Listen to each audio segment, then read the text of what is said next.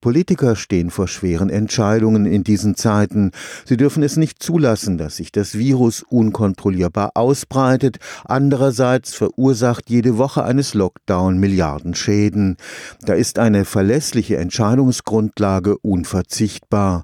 Vorhersagen über die zu erwartende Zahl der Ansteckungen und über mögliche Todesfälle kommen aber nicht selten zu unterschiedlichen Ergebnissen, je nach der Datengrundlage, auf der sie beruhen.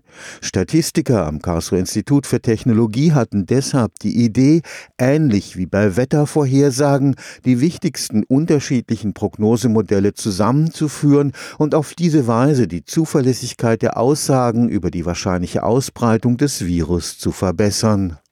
Der Lockdown Light im November hat besonders deutlich gezeigt, wie unterschiedliche Prognosemodelle je nach den jeweiligen aktuellen Bedingungen die Ausbreitung des Virus mehr oder weniger gut vorhersagen können. Wir haben tatsächlich gesehen, dass es eine Plateauphase gab und wir haben auch gesehen, dass in dieser Phase die Modelle unterschiedlich gut funktioniert haben. Man sieht einfach, dass in so einer Situation diese Modelle, die auf menschlichen Beurteilungen basieren, einen gewissen Vorteil hatten. Die waren ein bisschen schneller, dieses Plateau vorherzusagen in diesem Lockdown-Light. Mit den Todeszahlen sehen wir auch gewisse Effekte. Da haben manche Modelle Probleme gehabt, diesen Anstieg ordentlich abzubilden. Das hat damit zu tun gehabt, dass sich da plötzlich die Altersverteilung innerhalb der Infektionen verändert hat. Und das konnten letztlich nur Modelle abbilden, die die Alterskohorten separat modelliert haben. Die Professorin Melanie Schienle hat am Lehrstuhl für Ökonometrie des Karlsruher Instituts für Technologie gemeinsam mit Kollegen in Heidelberg eine Plattform entwickelt, auf der gegenwärtig ein gutes Dutzend Dutzend Prognosen auf der Grundlage unterschiedlicher Modelle zu einer sogenannten Ensemble-Vorhersage zusammengeführt werden. In der Wettervorhersage hat man gelernt, dass einzelne Vorhersagemodelle nur bedingt auskunftsfähig sind, sprich eine Ensemble-Vorhersage ist einzelnen Modellen weit überlegen. Und das ist eigentlich unser Ziel. Wir vereinheitlichen den Kontext, geben den sozusagen vor durch die Plattform und dann können wir damit auch eine einheitliche, eine Ensemble-Vorhersage erstellen. Auf der Webseite des Projekts werden die unterschiedlichen Kurvenverläufe der einzelnen Prognosen visualisiert. Auf diese Weise entsteht im Wochentakt ein Bild von der Bandbreite der wahrscheinlichen Entwicklungen. Von der Wettervorhersage kennt man das, dass man irgendwie Temperaturen vorhersagt und da eine gewisse Schwankung darum hat.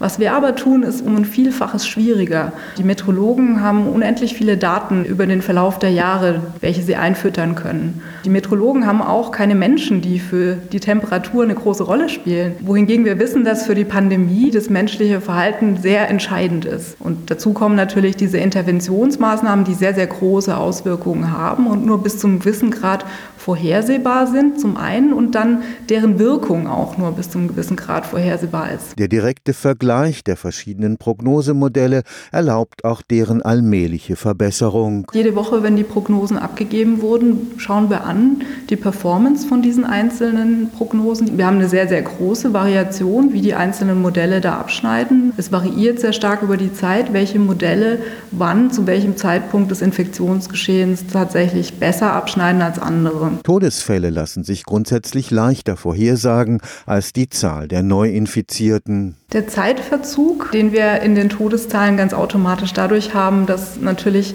nach einer Infektion von einer Person es durch den Krankheitsverlauf einfach einen natürlichen Zeitverzug gibt, der führt dazu, dass bis zu dem Eintritt von dem Todesfällen natürlich Zeit vergeht und die Modelle dann sehr viel besser das Infektionsgeschehen in ihre Vorhersagen mit hineinnehmen können. Das macht also Todeszahlen viel robuster, viel stabiler in der Vorhersage. Zum Teil verwenden die unterschiedlichen Vorhersagemodelle auch Daten aus unterschiedlichen Quellen. Es gibt die Daten vom RKI, vom Robert Koch Institut und von dem European Center of Disease Control. Die stimmen überein. Aber es gibt auch die Daten der John Hopkins Universität. Das kennt man in den Zeitungen, sind diese Kurven häufig nebeneinander geplottet. Manchmal waren die jetzt in so Plateauphasen auch recht übereinstimmend. Aber jetzt, wo das Infektionsgeschehen sich heftig entwickelt, unterscheiden die sich wieder. Das heißt, für uns ist auch spannend, tatsächlich zu schauen, unterschiedliche Modellierergruppen verwenden unterschiedliche Datenquellen. Also wir haben Modellierer, die die Daten des RKI verwenden und das ist bei uns die Mehrzahl bei den europäischen Teams. Die amerikanischen verwenden aber natürlich diese John Hopkins University Daten, weil die einfach die Standardquelle dort darstellen. Das heißt, wenn wir hinterher die Modelle bewerten, müssen wir berücksichtigen, dass es unterschiedliche Wahrheitsdaten gibt, die in die Modelle eingegangen sind. Stefan Fuchs, Karlsruher Institut für Technologie.